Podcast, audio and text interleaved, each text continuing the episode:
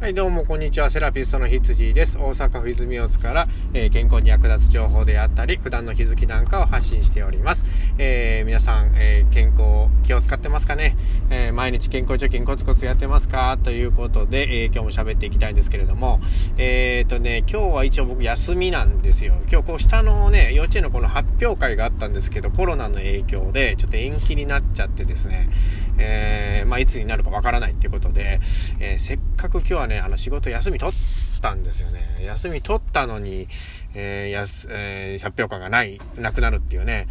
ストレスですね、これもね。うん、まあ、あの、うまくいかないなと思うんですけどね。まあ、コロナによるストレスっていうのはもう今年はね、もうほとんどの人が食らってんじゃねえかなっていうぐらいね、厳しいなと思うんですけどね。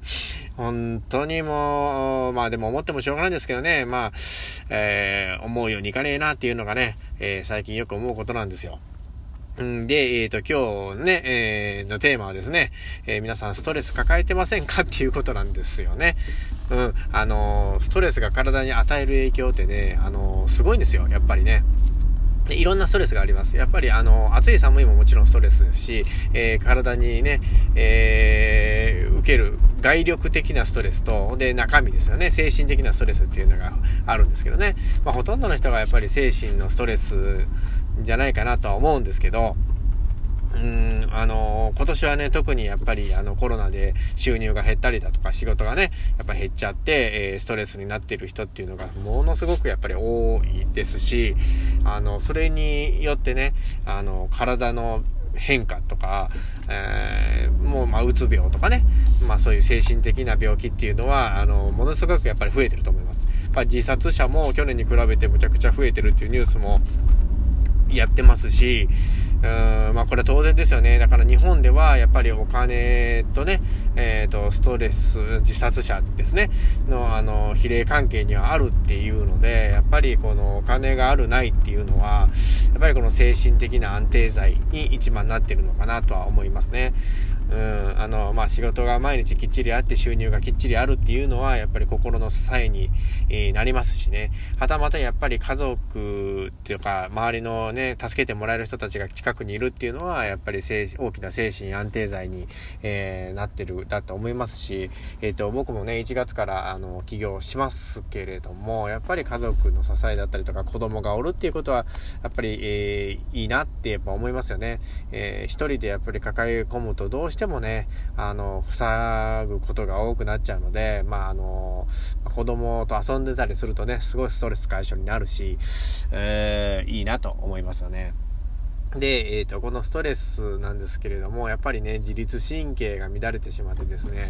あの、温度調節が効かないとかですね、もちろん寝られないとかね、えー、食欲不振に陥るっていうのがこれ一般的ですね。これがまた、あのひどくなってくると、やっぱりその精神的な病に変わりますので、